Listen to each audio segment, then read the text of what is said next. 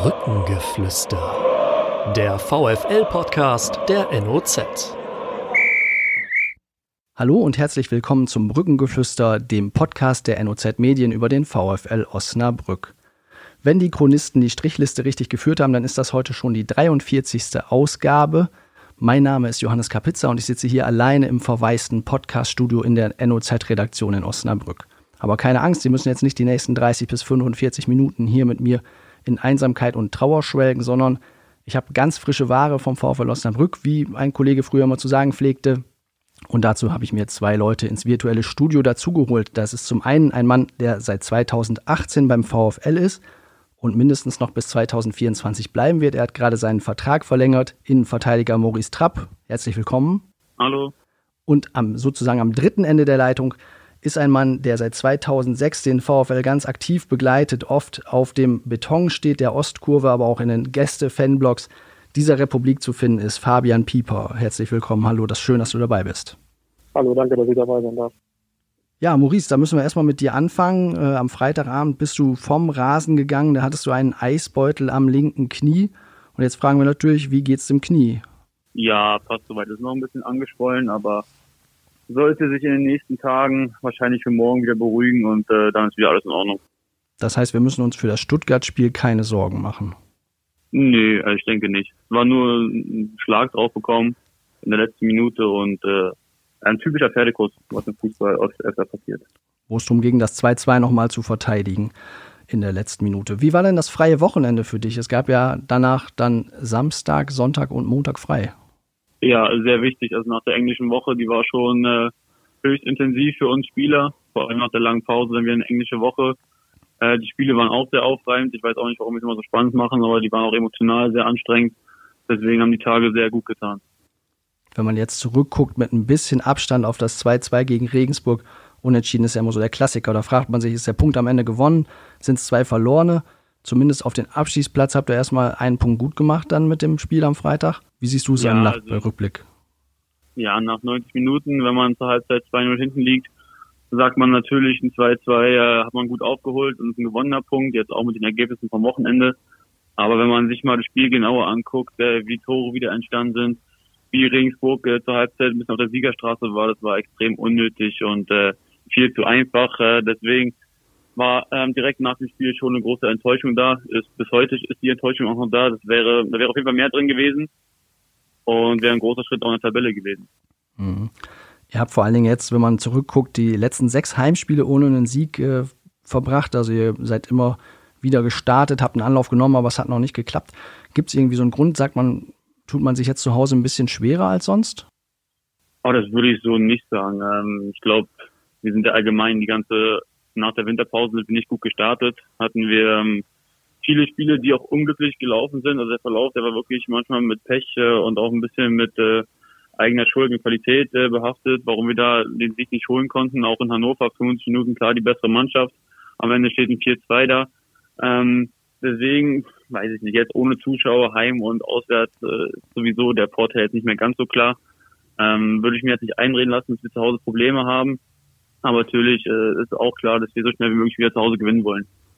Wie ist es denn in den letzten Minuten gegen Regensburg? Da hattet ihr nochmal zwei große Chancen. 87. glaube ich war Sebastian Klaas und in der Nachspielzeit nochmal Baschkim Aydini nach dem Freistoß. Ähm, glaubst Ja. du, mit Publikum, die hätten euch noch das Ding reingeschrien? Ah, schwer zu sagen, schwer zu sagen. Also Fakt ist, dass wirklich die ganze Rückrunde immer ein bisschen Pech mit dabei ist. Und ähm, ich weiß nicht, woran es liegt. Äh, in der letzten Saison hatten wir das Glück oft auf unserer Seite, muss man ja auch sagen, wo wir aufgestiegen sind. Das haben wir dieses Jahr nicht ganz so. Ähm, es kann natürlich sein, dass wir diese, diesen Mythos Bremer Brücke, die Energie von den Zuschauern auch aufgesaugt hätten, dass der Ball dann irgendwie vielleicht ein bisschen die Richtung geändert hätte und wir dann irgendwie doch drei Punkte gehabt hätten. Das kann schon sein. Aber ist natürlich äh, schwer zu sagen. Fabian, wie schwer fällt es denn dir? Du bist ein Fan, der ganz, ganz viel in der Ostkurve zu finden ist, eigentlich bei jedem Spiel dabei. Jetzt gibt es die Spiele nur im Fernsehen ohne Zuschauer. Ähm, erstmal bin ich froh, dass ich wieder Fußball gucken darf. Ich, hab, ich war ja vor zwei Monaten schon im Podcast dabei, als die Krise gerade ähm, angefangen hatte. Und ähm, da habe ich dann noch gesagt, so wie ich den Fußball vorher kennengelernt habe, so macht er mir keinen Spaß mehr, weil da liefen dann ja auch schon die ersten Geisterspiele, bevor dann erstmal komplett abgebrochen wurde. Aber jetzt, ähm, die letzten zwei Wochen eigentlich weil ich ja, fast jedes Spiel gesehen, was ich sehen konnte. Ähm, und das ist erstmal äh, erstmal gut, das ist eine Zustandsverbesserung, aber klar tut das weh. Ähm, ich habe überlegt, das letzte Heimspiel vom VfL, was ich im Fernsehen sehen musste, das war 2009, ein Spiel gegen Duisburg, da kann ich mich noch dran erinnern. Ähm, und danach kam erstmal keins mehr und ähm, jetzt wieder und das ist ja für einen Fan wie mich und für die meisten anderen wahrscheinlich auch einfach ähm, ziemlich hart. Dann noch die Bremer Brücke so zu sehen, ein bisschen trostlos. Ähm, und ja gut, wenn die Ergebnisse dann nicht passen, dann rundet das das Bild so ein bisschen ab. Ähm, also ich kann es auf jeden Fall nicht mehr abwarten, ähm, bis wir dann endlich mal wieder dabei sein dürfen. Und der Fußballhunger, wo man vorher gesagt hat, naja, man weiß nicht, guckt man sich die Spiele an, freut man sich darauf, der ist bei dir auf jeden Fall da. Ja, also es ist halt so, ähm, ich, kann, ich spreche jetzt auch nicht für jeden Fan, ich spreche da nur für mich, aber nach fünf Minuten hat man sich eigentlich schon so ein bisschen daran gewöhnt, dass, ähm, dass da einfach im Hintergrund keine Fans sind und ähm, ich bin dann einfach zu sehr so ein bisschen auf den Fußball fokussiert und auf das Spiel und freue mich oder ärgere mich die ganze Zeit, dass ich da überhaupt gar keine Gelegenheit habe, mich darüber ähm, oder darüber enttäuscht zu sein, dass da keine Fans äh, im Stadion sind oder dass die Atmosphäre fehlt. Ähm, mhm. Da habe ich dann so ein bisschen den äh, emotional-analytischen Blick. Und ähm, ja, aber es ist natürlich trotzdem äh, ein Unterschied zu, wie es normalerweise ist. Und wie gesagt, ich schaue schon darauf mit den Füßen, wenn wir endlich mal wieder richtigen, normalen, vernünftigen Fußball gucken können, so wie er sein sollte. Im Stadion. Wenn du jetzt schaust, wie schaust du alleine? Habt ihr eine kleine Runde mit gebührendem Abstand oder guckst du in der Kneipe eher zu? Ich? Ja. Na, Trapo guckt nicht zu, hoffe ich. Ja. natürlich, da ich auch selber drauf kommen kann. Stimmt, Nein, Fabian. Ich gucke zu, Hause mit, äh, ich gucke zu Hause mit meinem Vater die Spiele. Ähm, beim Spiel gegen Hannover war auch noch ein Freund von mir dabei. Ähm, wir haben drei Sofas, äh, das heißt, Abstand ist gewahrt und ähm, Vorwürfe müssen wir uns da nicht gefallen lassen. Ähm, aber ist auf jeden Fall ähm, entspannter als im Stadion. Aber es fehlt auch was. Keine Ahnung. Ja, natürlich. Also eintauschen würde ich das, äh, wenn ich die Wahl hätte, würde ich natürlich ins Stadion fahren. Also eine Dauerlösung ist das nicht. Ähm, ich nehme halt, was ich kriegen kann und äh, im Moment ist das halt dann einfach das entspannte zu Hause sitzen, sich die Spiele angucken, so entspannt wie es geht. Also ich habe auch gemerkt, dass ich einfach nicht entspannt bin, wenn ich äh, im Fernsehen mir Spiele vom VfL angucken darf oder muss. Ähm, als Privileg sehe ich das jetzt leider nicht an. Und äh, ja, aber in so einem relativ kleinen Kreis gucken wir schon, mal gucken, ab wann wir wieder mit mehr Leuten mit gutem Gewissen das machen dürfen. Maurice, es ist ja viel gesprochen worden über die Geisterspiele. Ähm, als Spieler hast du jetzt ein bisschen Erfahrung, hast ein paar Spiele so gemacht. Wie ist es denn für dich? Mhm. So wie du es dir vorher erwartet hast oder ist es eine große Umstellung überhaupt? Ähm, also Geisterspiele sind ja für uns Fußballer an sich nichts Neues. Also wir haben ja auch Freundschaftsspiele oder Vorbereitungsspiele, wo man auch gegen hochkarätige Gegner spielt und das mit wenigen Zuschauern. Kennt man das ja auf jeden Fall. Nur was neu ist, dass es Fußball ist. Also man muss dann auf den Punkt äh, hin konzentriert sein. Es geht um drei Punkte, um sehr wichtige drei Punkte. Es geht für uns um den äh, Liga. Und da ist, glaube ich, das Schwierige, sich äh, bei jedem Spieltag so zu pushen, dass man weiß, äh, dass man weiß, es gibt hier kein Zurück. Also es ist irgendwie nicht äh, ein Ergebnis, was keinen interessiert, sondern hier geht es wirklich äh, um drei Punkte, die wirklich auch äh, wichtig sind für die Liga. Und das ist, glaube ich, das Schwierige, äh, mental immer so klar zu sein und so fokussiert zu sein. Du hast nach deinem ersten Geisterspiel, was du mal gemacht hast beim VfL, das war das 1 zu 1 in Bielefeld, noch vor dem Heimspiel gegen Hannover 96, deinen Vertrag mhm. verlängert beim VfL. Was stimmt dich denn optimistisch, dass es nächstes Jahr auch noch in der zweiten Liga sein wird, wo du aufläufst für den VfL? Ja, Stand jetzt, wenn ich die Tabelle gucke, sind wir 14 da. Wir waren noch nicht einmal unterm Strich. Ich glaube, mehr Gründe braucht man ja gar nicht nennen. Also ich bin ziemlich optimistisch, dass wir nach den fünf Spielen, die jetzt noch anstehen, auch noch über den Strich stehen und es besser machen als die Mannschaften, die hinter uns sind. Und und somit wären wir in der Liga noch. Du hast für vier Jahre unterschrieben. Das ist eine lange Zeit bis 2024, bis seit 2018 in Osnabrück. Ist dann quasi eine zweite Heimat für dich. Ja, absolut. Ähm, bin noch ganz ehrlich, das letzte Jahr mit dem Aufstieg äh, ist der Verein schon eine Herzensangelegenheit geworden. Das war so ein emotionales Jahr letztes Jahr, ähm, dass da einfach sehr viel Herzblut mit drin steckt und ich glaube, dass der Verein noch sehr viel Potenzial hat. Und ich hoffe, dass wir den VfL Osnabrück in der zweiten Liga etablieren können in der Zukunft. Und da würde ich gerne meinen Teil dazu beitragen. Guckt man schon drüber hinaus, weil dann bist du 32 und äh, vier Jahresvertrag ist ja eine lange Zeit, dass man sich auf so eine äh, Laufzeit geeinigt hat? Ja, absolut. Also ich, fühle, ich fühle mich im VfL wohl, ich fühle mich mit dem Funktionsteam wohl. Also für mich gab es keinen Grund, warum ich nicht langfristig unterschreiben sollte. Und äh, was im Fußball passiert, das kann man ja eh nie absehen. Und im vier Jahre Vorausplan sowieso auch nicht. Der Vertrag steht jetzt erstmal und ich denke, dass beide Parteien äh, bedacht sind, den zu erfüllen. Und was dann passiert, das werden wir sehen. Bist du ein bisschen in so gesehen auch dankbar, dass du jetzt relativ früh Klarheit hast, weil die ganze Corona-Situation ja auch gerade in Vertragsgesprächen sehr viel Unsicherheit hat. Bis wann geht die Saison? Äh, wo unterschreibe ich danach? Wie ist die Lage danach? Du bist jetzt erstmal raus aus der Nummer und weißt, die nächsten vier Jahre lila-weiß. Ähm, ja, natürlich ist es ein gutes Gefühl, dass man jetzt äh, Planungssicherheit hat. Ich glaube, dass viele Jungs, wo jetzt der Vertrag ausläuft im Sommer, ähm, die vielleicht nicht viel Spielzeiten hatten, dass es da schon einige Probleme geben könnte, einen Verein zu finden auch finanziell. Das glaube ich, viele Vereine nicht wissen, wie sie wirtschaftlich planen können in den nächsten Jahren. Ähm, ja, dankbar, weiß ich nicht. Ich glaube, beide Parteien äh, haben den Vertrag über Win-Win, würde ich sagen, für beides. Deswegen, glaube ich, war es für alle eine gute Entscheidung, für alle Beteiligten.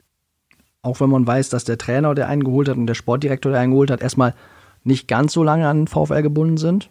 Ja, ich glaube, im Fußball darf man seine Entscheidung eh nicht komplett an Personen äh, festmachen. Ich weiß, wie schnelllebig das Geschäft ist. Ähm, Stand jetzt war es die richtige Entscheidung, weil der Trainer ist da, der Sportdirektor ist da. Ähm, ich hoffe, die sind im nächsten Jahr noch da und auch noch darauf hinaus, äh, darüber hinaus. Ähm, Stand jetzt war es eine gute Entscheidung und was, wie gesagt, in einem Jahr, in zwei Jahren, das kann man im Fußball leider nie sagen. Deswegen kann man seine Entscheidung immer nur nach dem äh, Iststand treffen und demnach war es eine gute Entscheidung. Man kann es ja manchmal nicht richtig machen. Wie man es macht, macht man es verkehrt. Fabian absolut, Pieper. Absolut. Äh, und Fabian, wenn man zu kurz unterschreibt, dann heißt es, wieso unterschreibt er nur so kurz? Und wenn einer langfristig unterschreibt, dann heißt es, wieso unterschreibt er so lange? War damals das, glaube ich, die, das Thema bei Konstantin Engel. Da haben manche gedacht, wieso hält man den jetzt so lange? Und heute ist man, glaube ich, froh, dass man ihn so lange gehalten hat. Jetzt auch auf die Gefallen, dass Maurice Trapp gleich auflegt. Aber ist es die richtige Entscheidung, mit äh, ihm so lange zu verlängern? Das ist auf jeden Fall immer ein gutes Signal, gerade in Zeiten wie diesen. Ähm, finde ich, das spricht auch immer so ein bisschen für einen Verein, wenn ein Spieler bereit ist, sich langfristig an einen Verein zu binden. Die letzten Jahre, also das kennt man ja so gar nicht. Ähm, die letzten Jahre gab es ja immer nur ein oder zwei Jahresverträge beim, äh, beim VfL und ähm, wenn man jetzt ähm, sieht, dass ein Spieler wie Maurice Trapp, der ja seine Qualität ähm, in den letzten anderthalb Jahren auch äh, unter Beweis gestellt hat, dass der bereit ist, sich äh, an unseren Herzensverein für vier Jahre zu binden, dann ist das für mich immer schon ein ganz gutes Zeichen. Und ähm, ich glaube, das ist jetzt auch eine sportlich sinnvolle, äh, also eine sinnvolle Aktion gewesen von beiden. Ich denke, dass, ähm, dass der VfL an Maurice äh, auf jeden Fall noch eine ganze Menge hat und wir Fans, glaube, ist ja relativ beliebt bei uns. Ähm, und äh, freuen wir uns schon auf die nächsten vier Jahre. Mal gucken, was draus wird. Ja, und er ist auch noch in der Leitung. Das war jetzt die richtige Antwort. Wenn du jetzt gesagt hättest, das ist die falsche Entscheidung, dann hätten wir gleich einen Gesprächspartner weniger gehabt. Insofern vielen Dank für die, äh, für die Antwort. Das Ach, passt. Überhaupt nicht. Ach, überhaupt nicht. Es gibt sicherlich auch viele, die mit der Entscheidung nicht zufrieden sind, aber es gehört nun mal dazu. Fabian, wie siehst du denn die äh, äh, Spiele seit der Corona-Pause? Es waren vier Spiele, der VfL hat fünf Punkte geholt. Geht es aus deiner Sicht in die richtige Richtung? Darf man sich jetzt von dem Unentschieden gegen Regensburg nicht zu sehr runterziehen lassen? Weil immerhin der Sieg gegen Fürth davor war? Oder muss man jetzt wieder so ein bisschen die Laune dämpfen? Ähm, also es ist ja so, dass aus den letzten beiden vier Spielen, äh, dass, das, äh, dass da insgesamt vier Punkte rausgeholt wurden. Das ist die Hälfte von dem, was in den, äh, in den sechs Spielen, sieben Spielen vorher geholt wurde. Das ist halt schon mal eine klare Verbesserung. Und ähm, spielerisch gegen Regensburg war jetzt nicht die absolute äh, Offenbarung, aber hatte auch gute Phasen gerade die Spiele gegen Bielefeld und gegen Hannover, hat die Mannschaft ja super gespielt. Ähm, da hätte sie auch mehr verdient gehabt als nur diesen einen Punkt da gegen Bielefeld. Ähm, und deswegen, ja, also das stimmt auf jeden Fall positiver, ähm, dass es am Ende, dass die Mannschaft am Ende überm Strich steht, ähm, als es noch jetzt Stand jetzt vor zwei Wochen gewesen ist. Ähm, ich bin guter Dinge. Ähm, und wir müssen einfach mal hoffen, dass wir mal wieder äh, einen Heimsieg einfahren. Ähm, ich glaube daran, äh, dass das sind dann am Ende wirklich die ganz, ganz wichtigen Dinge. Ähm, weil wenn man in den Heimspielen äh, einfach keine drei Punkte holt, das, das sind das sind halt für die Fans äh, immer diese Nackenschläge. Und ähm, da kriegt man dann innerlich immer ein, wenn man sich gerade vor den Heimspielen so viel vornimmt und auch das teilweise wirklich gut macht und dann äh, am Ende wieder mit nur einem oder gar keinen Punkten dasteht, das nervt. Und ähm, wenn er endlich mal äh, wieder ein Heim, äh, Heimsieg bei rumkäme, am besten gegen Mannschaften äh, wie gegen Bochum, dann dann äh, ja, wäre das, glaube ich, im Endeffekt auch alles nur noch Formsache mit dem Klassenerhalt. Dafür gab es drei Punkte auswärts in Fürth. Dafür freut man sich dann umso mehr als Fan, wenn man ein Auswärtsspiel gewinnt. Ja, auf jeden Fall. Ähm, das Ärgerliche ist ja, dass Fürth genau das Spiel gewesen wäre, wo der Sonderzug hingefahren wäre. Und ähm, da wäre ganz, also da wäre ordentlich was los gewesen. Ähm, erster, äh, erster Sieg vom VfL überhaupt in Fürth. Ähm, viele von uns sind ja schon ein paar Mal da gewesen und haben, ich erinnere mich noch an ein Spiel in der zweiten Liga, wo wir dann mal 3 zu 6 auf die Mappe bekommen haben. Und ähm, das wäre das, das wäre einfach ein schönes Erlebnis gewesen. Oder wenn ich mir vorstelle, wie der Gästeblock ausgerastet wäre, ähm, wenn Alvarez äh, im vollen Stadion in Bielefeld in der letzten Minute das Ding da noch zum 1-1 äh, reingelegt hätte. Ähm, ja, das ist ein bisschen ärgerlich, dass wir da nicht dabei sein dürfen. Ähm, aber ja, letztlich aus diesen beiden Auswärtsspielen sind es jetzt halt vier Punkte geworden. Ich persönlich hätte mit ein bisschen weniger gerechnet nach der letzten Phase, deswegen bin ich da echt positiv überrascht und auch guten Mutes, dass das, ähm, dass das einfach ein Trend ist und dass in den nächsten Spielen dann noch dass die entscheidenden Punkte dann noch äh, eingefahren werden. Inwiefern die Fans dürfen ja mal gucken auf die Tabelle, inwiefern siehst du da Dynamo Dresden als großen Unbekannten? Ich meine, die haben noch drei Spiele in der Hinterhand, haben aber auch ein entsprechendes Restprogramm. Ja, also ich glaube, Dynamo, die sind jetzt zehn Punkte hinter uns ähm, oder hinter dem VfL. Ähm, mit Torverhältnis sind es sogar elf.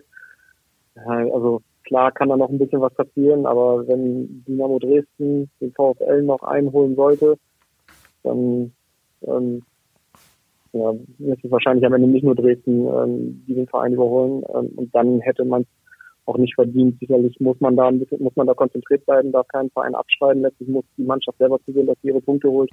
Ähm, und ich bin halt auch, also ich habe da jetzt auch keine Bedenken, dass, ähm, dass die letzten fünf, sechs, sieben Punkte, die noch notwendig sind, dass die noch eingefahren werden. Und deswegen ja, ist mir das eigentlich relativ egal mit ähm, Dynamo Dresden. Ähm, wichtiger sind halt Mannschaften wie Wiesbaden, Karlsruhe, Nürnberg, die hinter uns stehen und die auch am besten dahinter uns bleiben sollen.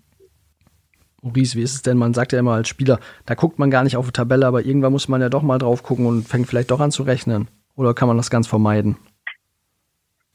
Nein, ich denke nicht. Natürlich guckt man auf die Tabelle und äh, guckt, wie viele Punkte noch zu vergeben sind, guckt, wie viele Punkte man davor ist.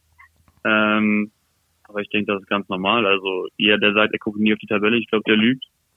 Ähm, ja, es sind noch fünf Spiele zu gehen, noch 15 Punkte zu vergeben. Wir sind äh, vier Punkte vor jetzt, meiner Meinung nach. Sechs Punkte, denke ich, brauchen wir noch, um das Ding klar zu machen. Und dafür werden wir auch alles geben. Ihr hattet in der Hinrunde noch ein dickeres Polster eigentlich. Ganz gut, weil ihr es ein bisschen aufzehren konntet oder also ihr habt euch die Rückrunde sicherlich nicht so vorgestellt, wie sie jetzt läuft. Nee, natürlich nicht.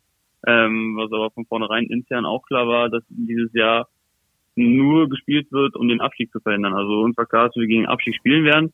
Ähm, natürlich nach der Hinrunde sah das alles ein bisschen besser aus, optimistischer, aber wenn man auf die Tabelle guckt, hätten wir jetzt gegen Regensburg gewonnen, wären wir, glaube ich, Neunter gewesen. Also die ganze untere Tabellenhälfte ist ja extrem eng beisammen. Ähm, hätte, glaube ich, auch keiner gedacht, dass es bis zum Schluss so spannend wird. Ähm, deswegen ja, sind wir relativ ruhig, äh, wissen, was wir können, glauben an unsere Stärken und äh, glauben auch, dass wir da unten nichts mehr, nichts mehr, ja, nichts mehr suchen werden, also unterm Strich und auf jeden Fall drüber bleiben. Du bist seit diesem Jahr wieder auf dem Platz dabei. Wie nimmst du die Situation wahr? Du hast die Hinrunde auch schon ganz hautnah mit erlebt, aber jetzt stehst du auf dem Platz. Wie ist der Unterschied eigentlich für dich? Zwischen in der Stimmung, in der Stimmung, dass du einfach jetzt ähm, ein bisschen mehr Druck spürt jetzt in der Saisonphase, wo es natürlich jetzt im Ende zugeht und entscheidend ist was heißt Druck? Letztes Jahr hatten wir den Druck, dass alle gesagt haben, wir werden es nicht schaffen mit dem Aufstieg, wir werden daran scheitern. Das war letztes Jahr Druck, also im Fußball hat man jedes Jahr Druck. Ähm, also, ich weiß nicht, das Wort Druck ist sowieso so eine Sache, ist schwer zu definieren, was ist schon Druck, wir müssen alle Spiele gewinnen. Ähm, aber wir wollen alle Spiele gewinnen, den Druck machen wir uns selber, dafür sind wir Fußballer, dafür sind wir Sportler geworden, weil wir diesen Druck auch mögen und damit auch umgehen können. Deswegen äh, ist es jetzt kein Riesenunterschied zu letztem Jahr. Wir, wir haben jetzt auch keine Angst oder so davor. Deswegen äh, wir freuen uns darauf, die fünf Spiele anzugehen, dass wir überhaupt wieder Fußball spielen dürfen. Und ich bin mir auch ganz sicher und wir sind alle optimistisch, dass wir das schaffen werden und nicht äh, absteigen. Der Trainer hat es äh, in der Analyse gesagt, hauptsächlich waren es jetzt zuletzt in den letzten Spielen immer die individuellen Fehler, die euch so ein bisschen dann um den Lohn gebracht mhm. haben. Gegen Bielefeld gut gespielt, aber einmal den Elfmeter kassiert, plötzlich liegst du hinten und musst lange dahinterherlaufen. Äh, gegen Hannover gut gespielt, aber dann Hannover wieder ins Spiel kommen lassen, in Fürth gewonnen, aber dann Regensburg auch eigentlich durch zwei individuelle Fehler liegt man dann zur Halbzeit äh, schon 0-2 zurück. Ist es das, also ja, Spiele, spielerisch ko konnte es sich sehen lassen und kämpferisch passte es dann irgendwann auch gegen Regensburg. Aber diese Fehler, wie stellt man die ab? Ja, wie stellt man die ab? Wenn wir das wüssten, dann hätten wir es ja schon gemacht. Also wenn es da irgendwie eine Antwort drauf gäbe und man kann einfach Knopf A oder B drücken, dann hätten wir es schon gemacht. Ähm, das macht ja keiner mit Absicht. Jeder hat die richtige Einstellung zum Spiel. Es ist ja auch gefühlt immer jeder jemand anderes, der irgendwie, also wir haben, wie gesagt, die Spiele, die du gerade angesprochen hast, Bielefeld ein Elfmeter, Hannover kommt mit einem Elfmeter wieder zurück ins Spiel, jetzt Regensburg durch einen Elfmeter auf die Siegerstraße, also solche Fehler, die dem Gegner einfache Tore schenken, müssen wir halt vermeiden. Fehler gehören dazu zum Spiel, das ist klar. Ähm, aber diese, die dann direkt in Tore umgemünzt werden, diese müssen wir natürlich vermeiden.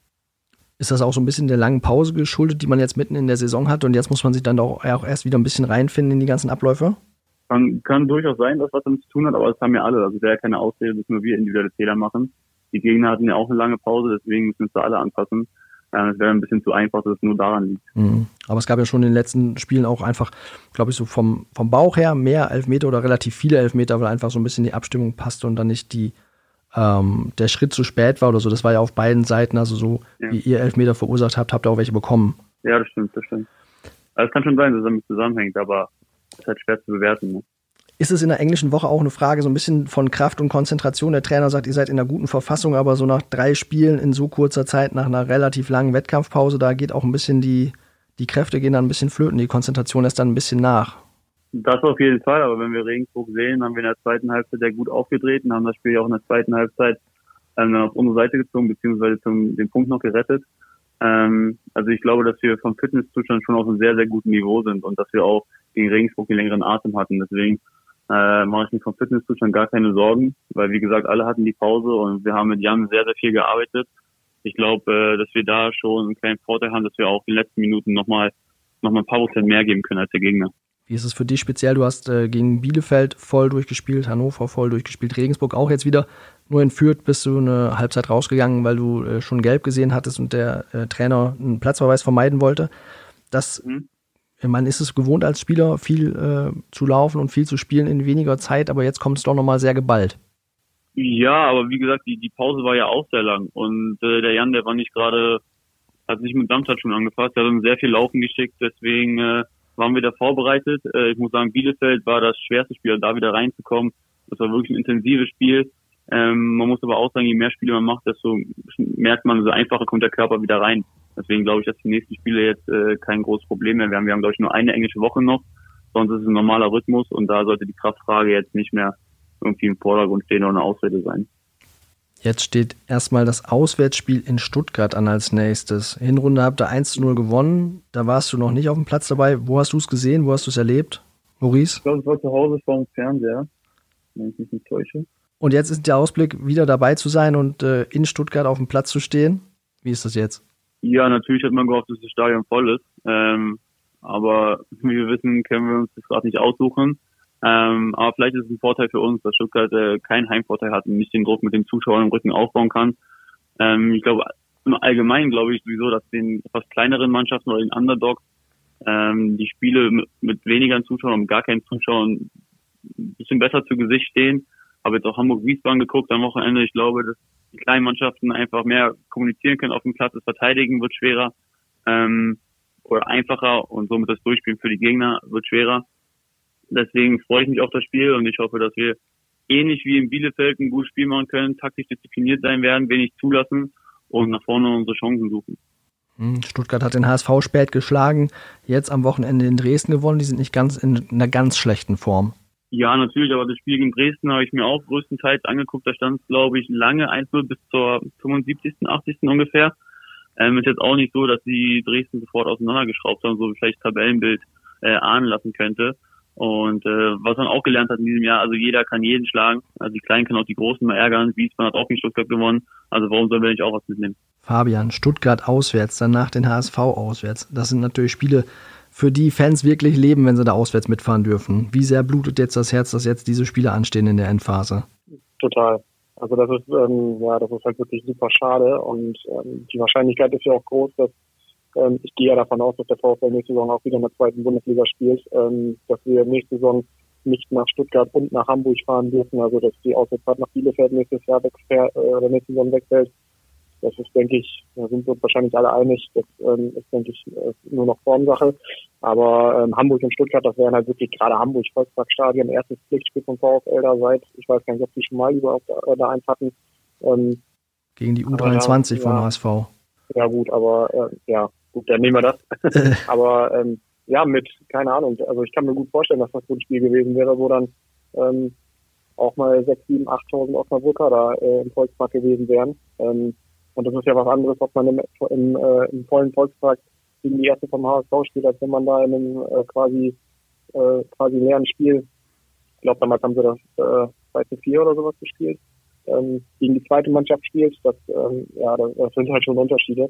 Und wenn ich mich daran erinnere, wie wir vor zehn Jahren oder zwölf Jahren hat der VfL damals äh, über Pfingsten in München gespielt in der Allianz Arena vor auch 8000 Osnabrückern wieder, glaube ich, gewesen sind oder sogar noch mehr. Und das sind einfach Spiele, da erinnert man sich, ja, also die vergisst man nicht, da erinnert man sich sein ganzes Leben lang dran. Und ähm, das ist halt einfach unglaublich schade, dass uns das jetzt durch diese Krise genommen wird ähm, und Fans. Ähm, und ähm, selbst wenn der VfL den HSV mit 4 zu 0 auseinanderschrauben würde, wäre das natürlich sportlich schön, aber ja, das, ähm, das Erlebnis, das hätte man als Fan natürlich schon mehr mitgenommen das fehlt und da blutet mir tatsächlich wirklich das Herz. Und ich denke mal, da spreche ich dann diesmal auch wirklich für alle Fans, ähm, dass das äh, ja, super schade ist. Der Auftrag an Maurice äh, Trapp ist jetzt auf jeden Fall klar 4 zu 0 ähm, in Hamburg. Das äh, ist aber ein bisschen äh, mit äh, langer Sicht.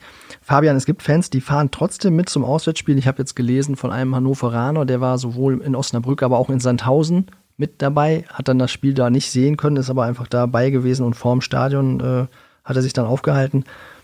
Ist das eine Option für einen Allesfahrer wie dich, der ja sonst wirklich auch jedes Spiel auswärts mitnimmt, der äh, für unsere Zeitung auch dann deine Erfahrungserlebnisse aus dem Gästeblock aufschreibt für äh, die Internetseite? Ähm, hast du mal überlegt, ich glaube, Bielefeld war noch nah dran, hast du mal überlegt, mitzufahren? Ähm, als es erst hieß, vor drei Monaten oder zweieinhalb Monaten, dass das Bielefeld-Spiel ohne Zuschauer stattfindet, da hatten äh, Freunde und ich den Plan, dass wir dann da zumindest hinfahren vor Ort. Da war das aber auch noch nicht so, dass ähm, also das, da war noch Versammlungsfreiheit und sowas gegeben. Also da hätte uns jetzt theoretisch ähm, hätten wir uns jetzt nicht für verbuddeln müssen, dass wir nach Bielefeld gefahren worden sind. Das kam dann ja erst, als das Spiel komplett abgesagt wurde und diese ganze Corona-Situation eskaliert ist. Ähm, da haben wir dann auch irgendwann gesagt, okay, dann macht keinen Sinn. Und ansonsten war das aber auch für mich kein Thema. Ähm, also ja, wenn ich da jetzt alleine vor dem Stadion in Bielefeld gestanden hätte und das hätte ich, ähm, so wie ich das mitbekommen habe, ja, keine Ahnung, hilft das weder mir noch der Mannschaft und ähm, dann muss ich mir jetzt auch nicht irgendwie auf die Schulter klopfen und sagen, na gut, wenigstens bin ich da gewesen. Ähm, das war ja auch, glaube ich, ganz schön, dass ich das Spiel dann äh, wenigstens im, Stadion, äh, im Fernsehen gesehen habe. Ähm, mein Vater dann über das 1-1 bügeln konnte. Also eine Option war das für mich nicht. Wenn äh, wenn, wenn, wenn so wie damals äh, bei den Geisterspielen in Karlsruhe vor, dann war das dann sieben Jahren, acht Jahren, irgendwie so, wenn, wenn die Möglichkeit äh, da bestanden hätte, irgendwie, oder wenn es andere Gründe gegeben hätte und man dann da hätte hinfahren können, dann hätte ich es gemacht, auf jeden Fall. Aber so in der aktuellen Situation erscheint es mir dumm und sinnlos. Ähm, und ich denke, das hat die Mannschaft ja in den letzten beiden Auswärtsspielen gezeigt. Das kriegt sie auch hin, ohne dass ich da vor Ort sein muss. Und so ein äh, Trip nach Stuttgart auf dem Sonntag ist ja auch nicht gerade ein Vergnügen und ganz kurz abzuhandeln. Ja. Gibt aber noch ja, die Heimspiele. Also ich bin, ich bin, ja. Ja, ich bin, ich bin, ich bin Fußball schon ganz andere Strecken gefahren für total sinnlose Spiele. Ähm, also das, das wäre jetzt nicht die sinnlose Aktion, die ich in meinem Leben gemacht hätte. Aber ja, ich weiß nicht, dass, dann gucke ich mir das Spiel lieber mit, ähm, mit ein, zwei Freunden zusammen im Fernseher an ähm, und kann dann hinterher noch mitreden. Ähm, wie es denn jetzt tatsächlich gewesen ist, ähm, als dann einfach sagen zu können, ja gut, ich war halt in Stuttgart, habe halt irgendwo in Stadionnähe gestanden. Ja, da habe ich dann jetzt auch nicht so mega viel von. Dann kommen aber noch Bochum und Kiel nach Osnabrück. Hat man da so ein bisschen den Reiz zu sagen, ich will mich einfach mal am Stadion aufhalten? Oder bist du seit der Corona-Krise schon mal rund am Stadion gewesen und hast gesagt, ich will so ein bisschen Atmosphäre schnuppern? Oder sagt man, nee, da halte ich mich lieber ganz raus? Ähm, ich war tatsächlich einmal am Stadion, äh, auch aus einem, äh, aus einem Grund, den ich vorher noch nicht hatte. Ich musste Karten zurückbringen. Ich habe in meinem ganzen Leben noch nie Karten für ein Fußballspiel gekauft und zurückgegeben. Das war für mich halt auch eine Premiere mit den Bielefeld-Karten. Ja, und dann habe ich mich da auch noch eine Stunde mit unserem Fanbeauftragten, äh, den ich ja mittlerweile ganz gut kenne, ähm, unterhalten. Das war wirklich mal nett, sich mit Leuten, äh, oder Leute, die man vom VfL kennt, ähm, auch mal wieder zu sehen, am Stadion zu sein. Ähm, aber ich äh, werde mich äh, bei den Spielen gegen Bochum oder Kiel werde ich mich nicht am Stadion aufhalten. Ich werde auch nicht nach Dresden fahren am letzten Spieltag, Gott bewahre. Ich glaube, das wäre ähm, wäre nicht nur unvernünftig, sondern teilweise wirklich dumm. Und ähm, das schaue ich mir alles ganz entspannt von zu Hause an. Oder so entspannt, wie äh, ja, es meine Emotionalität beim Fußball dann zulässt. Du hast es gerade schon angesprochen, Dresden, da will es eigentlich keiner so richtig auf ein Finale ankommen lassen im letzten Spieltag. Fabian, wie sieht denn deine Rechnung für den Klassenerhalt aus? Meine Rechnung für den Klassenerhalt sieht so aus, dass, äh, dass es in Dresden am besten schon äh, um nichts mehr geht. Und ähm, ja, da bin ich jetzt auch mal ein bisschen, äh, bisschen egoistisch. Ähm, ich habe in Dresden schon ein paar herbe Enttäuschungen erlebt. Und das wäre mir persönlich dann auch ähm, ja, eine gewisse Genugtuung, wenn der VfL dann seinen Teil dazu beitragen kann, dass äh, ja, wir nächste Saison vielleicht nicht unbedingt nach Dresden fahren müssen. Und ähm, das hatte ich eigentlich gehofft, dass ich dann damit im Stadion sein darf, ganz normal. Ähm, aber gut, unter den Umständen, wie es aktuell ist, nehme ich den Klassenerhalt ähm, dann auch zur Not äh, als Fernsehzuschauer in Dresden, die nehme ich zur Not auch gehe davon aus, dass es aber schon vorher klar sein wird. Ich glaube, dafür ist die Mannschaft äh, im Moment ein bisschen zu sehr im Aufwind.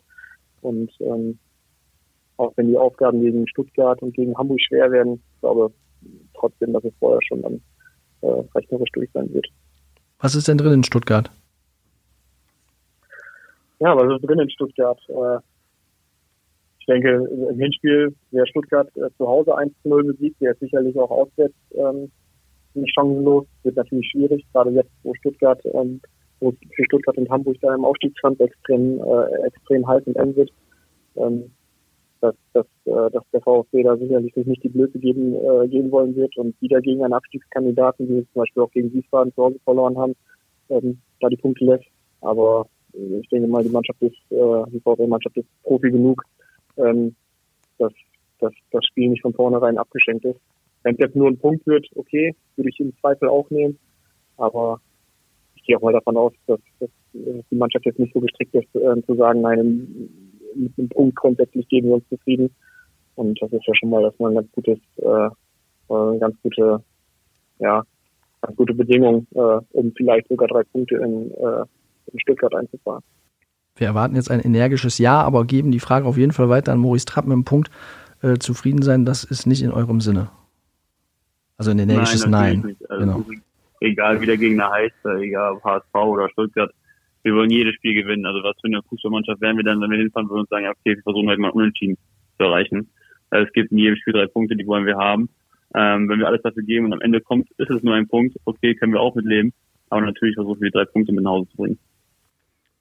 Und das ohne Marcos Alvarez, der am Wochenende gesperrt ist. Der hat dann aber einfach gesagt, dann muss es halt ein anderer machen. Spricht der für euren Teamgeist. Und letzte Woche, als hatten wir hier im Studio der Kollege auch andere VfL-Granten, die schon mal mit dem VfL den Klassenerhalt in der zweiten Bundesliga geschafft haben. Und die haben gesagt, auf den Teamgeist kommt es jetzt an. Maurice, das ist euer Pluspunkt. Absolut, absolut, das sehe ich auch so. Also wirklich den Teamspirit, den wir haben, den Willen, den wir haben, die Einstellung zum Spiel, die wir haben. Aber nicht nur wir, sondern Trainerteam, wir ziehen alle an einem Strang und das wird uns auch äh, am Ende der Saison auf die Gewinnerseite äh, bringen. Wobei es gar nicht so einfach ist, die Laune dann auch immer hochzuhalten. Das schafft der Trainer aber anscheinend oder das Trainerteam, wenn Leute mal wenig spielen, gar nicht spielen, dann aber plötzlich wieder gebraucht werden. Ja, das macht er schon seit, dem, seit der letzten Saison. Also ich weiß auch nicht, äh, wie er das macht, aber er hat irgendwie ein Händchen für auch Einwechselspieler jetzt mit Markus wieder am Wochenende. Weil ich bringe gerne als Beispiel immer Steffen Tigges in, auf dem Betzenberg. Erstmal, glaube ich, von Anfang an, macht direkt zwei Tore. Also der Trainer hat dafür ein Händchen und es ist auch eine Qualität, die er hat. Und äh, deswegen vertrauen wir ihm da, weil er es halt schon so oft bewiesen hat, dass er kann. Sebastian Klaas war lange raus, hat das 1 äh, zu 2 aufgelegt für Markus Alvarez, hat hinten raus nochmal eine Chance, ja, ja. fast einen zu genau. machen. Das sind so dann die Leute, die aus der Tiefe des Raumes kommen und sie nochmal aufdrängen. Wie ist es denn? Genau, ja, also bei uns. Ja. Ja. Bitte antworte erst. Also der Trainer betont immer wieder, wie wichtig äh, der ganze Kader ist und dass keiner Zeit hat, irgendwie sauer oder enttäuscht zu sein, dass er nicht spielt. Äh, in Fürth, Schmidt, die kommt rein, macht das 2-0, äh, den Siegtreffer, jetzt Sese kommt rein, Alva kommt rein, die äh, holen den Punkt für uns. Ähm, er hat auch, glaube ich, gesagt, dass die Bank äh, das Spiel gedreht hat. Deswegen äh, werden die nächsten Spiele genauso wichtig sein. Auch mit den fünf Wechseln, die es jetzt neu gibt, äh, noch mehr Optionen für den Trainer. Deswegen gibt es da gar keine, gar keine Zeit, irgendwie enttäuscht zu sein, dass man nicht spielt, sondern wir versuchen alle, äh, das, das Team steht einfach über allen und auch die drei Punkte steht über allen. Wir wollen gewinnen und das ist egal, wer auf dem Platz steht, unterstützen uns gegenseitig und ziehen dann einen Strang. Wie ist es denn für dich als Spieler? Du weißt, du hast eben gesagt, man darf es nicht zu sehr von den anderen Leuten abhängig machen, aber man weiß, Alva geht im Sommer, Felix Agu geht im Sommer. Das sind auch Spieler, die man schon so ein bisschen vermissen wird. Wie nimmt man das dann anders wahr jetzt, die letzten Spiele, die man mit ihnen nochmal zusammen auf dem Platz stehen darf und in der Kabine ist? Ja, wenn man kurz mal Zeit hat zum Durchlaufen, dann denkt man natürlich, okay, das sind die letzten vier Wochen, die wir zusammen haben, äh, sprich vielleicht nochmal über besondere Momente, die man zusammen hatte. Ähm, aber ich bin auch schon lange genug im Geschäft. Ich weiß, wie es im Fußball läuft, wenn man gute Leistungen bringt. Wenn man bei anderen Vereinen auf dem Zettel steht, dann ist es einfach so, dass man weggeholt wird. Und ich wünsche den Jungs, egal wer wohin geht, immer das Beste und wir werden weiterhin auch in Kontakt bleiben. Deswegen, so ist es leider im Fußball. Ähm, aber es gehört dazu. Zu sentimental darf man da nicht sein. Nee, denke ich nicht. Vor allem, wenn die Saison noch läuft, gerne nach dem Spiel in Dresden oder wo auch immer in der letzten Busfahrt können wir uns gerne nochmal alte Videos angucken und ein bisschen, ein bisschen Romantik versprühen lassen, aber sonst äh, haben wir gerade keine Zeit dafür, darüber nachzudenken. Wir haben in der Statistik gesehen, du hast jetzt in Osnabrück neun Spiele gemacht in der zweiten Liga. Das ist eins weniger als damals bei Union Berlin. Und das, obwohl du noch lange verletzt warst. Das spricht ja auch dafür, dass du in Osnabrück dann doch den Durchbruch einfach jetzt gefunden hast, zweite Bundesliga. Ja, was heißt Durchbruch? Neun, neun Spiele sind für mich jetzt kein Durchbruch. Also wie gesagt, was ich am Anfang gesagt hatte zu meiner Vertragsverlängerung, ich will äh, den Verein in der zweiten Liga etablieren. Dazu gehört erstmal dieses Jahr drin zu bleiben und in den nächsten Jahren auch äh, nicht wieder diese Fahrspielmannschaft zu werden. Das ist eigentlich mein Ziel. Und sollten wir zwei, drei Jahre in der zweiten Liga spielen und nichts mit Abstieg zu tun glaube ich, dann kann man von etabliert sprechen. Ähm, Im Moment sind wir noch der Aufsteiger, der sein erstes Jahr spielt. Ähm, alles weitere würde ich, glaube ich, nicht zeigen. Sagen wir es so, du warst Leistungsträger in der Aufstiegssaison. Du bist dann nach der Verletzung gleich wieder ins Team gerückt und bist auch jetzt wieder eine feste Kraft. Hast auf jeden Fall die Perspektive, dass es die nächsten Jahre noch was mit dem weiteren Durchbruch dann wird. Ähm, einen weiteren Durchbruch. Ja, wenn du sagst, der Durchbruch ist doch noch nicht ganz geschafft, dann äh, schaffst du ihn halt in den nächsten Jahren. Du hast ja jetzt noch vier Jahre Zeit dafür erstmal. Ja, ja, zum Etablieren. Genau. genau. Ähm, sag uns ganz schnell noch, was hast du denn an Osnabrück so in den letzten zwei Jahren schätzen gelernt außerhalb des Fußballplatzes, dass du sagst, ja, das passt für mich auch weitere vier Jahre. Also womit kann man vielleicht auch mal einen Neuzugang, der dann in Osnabrück ankommen sollte, äh, locken? Was ist denn noch reizvoll? Da sage ich dir ganz ehrlich, da würde mir nicht viel einfallen, weil für mich gibt es eigentlich nur Fußball. Ich bin zu Hause oder ich bin auf dem Trainingsplatz oder ich bin im Stadion. Also um jetzt äh, jemanden zu locken und irgendwie zu sagen, wie schön die Stadt ist. Natürlich hat die Stadt sehr schöne Seiten, das ist eine super charmante kleine Stadt. Ähm, aber wer hierher kommt, da sollte schon Fußball im Vordergrund stehen, da sollte sich die Mannschaft angucken und den Verein angucken, den Trainer angucken. Ähm, da gibt es, glaube ich, genug Argumente. Deswegen würde ich nie äh, mit Gründen locken, die abseits mit dem Fußball irgendwie nichts zu tun haben. Äh, für mich gibt es da nur die VfL. Und dann gibt es ja demnächst Perspektiven, dass da auch noch die Trainingsbedingungen besser werden. Das ist aber sicherlich nochmal ja. ein anderes Thema für spätere Zeiten. Fabian, jetzt frage ich dich, was müssen wir Maurice Trapp noch fragen, bevor wir hier gleich mit der 43. Folge des Podcasts Brückengeflüster schon wieder am Ende sind? Oh, jetzt erwischte mich auf den kalten Fuß. Das muss ich mal ganz kurz überlegen. Jetzt darfst du äh, fragen, was du Maurice ja. Trapp schon immer fragen wolltest. Äh, meine Frage an Maurice wäre, ähm, Bevor du zur Union gegangen bist, warst du eher Unioner oder eher Hertaner? Äh, um ehrlich zu sein, meine ersten Stadien waren im Olympiastadion und meine ersten Spiele im Olympiastadion mit meinem Vater, sind für den Hertha-Spielen gegangen. Ähm, Hertha-Fan würde ich jetzt nicht bezeichnen, obwohl ich ein Hertha-Trikot hatte. Ähm, aber wie gesagt, ich bin sehr, sehr früh zur Union gegangen und da haben die Farben schnell gewechselt von Blau zu Rot. Mhm. Und wenn du jetzt äh, wenn du dich jetzt auf einen Verein festlegen müsstest, ab, äh, ab, unabhängig davon, dass du beim VfL spielst, ähm, welcher wäre dein grundsätzlicher Herzensverein? Es darf auch jeder ausländische Verein sein.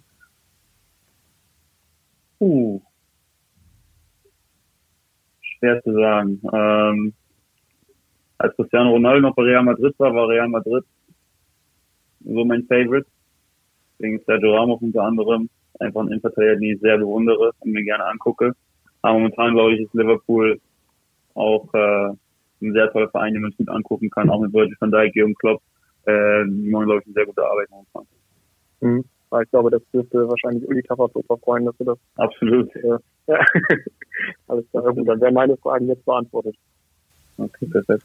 Ja, und dann können wir sagen, in England und in Spanien wird noch nicht wieder gespielt, beim VfL Osnabrück in der zweiten Bundesliga, aber jetzt schon wieder. Und es wird die nächsten Wochen sicherlich noch spannend bleiben. Wir bleiben am Ball, wir reden weiter drüber, über den VfL im Brückengeflüster. Das war die 43. Ausgabe für soweit. Ich sage vielen Dank an Maurice Trapp und Fabian Pieper. Danke fürs Gespräch. Sehr gerne und vielen Dank für die Einladung. Bleibt gesund. Ja, vielen Dank. Und Genau. Seht zu, dass ihr die nötigen Punkte holt. Das gilt vor allen Dingen für Maurice. Und dann sage ich ja, vielen Dank fürs Zuhören. Das war das Brückengeflüster, der VfL-Podcast der neuen Osnabrücker Zeitung. Sie können uns abonnieren überall, wo es Podcasts gibt. Und wir sagen dann viel Spaß, bis zum nächsten Mal. Ciao, ciao.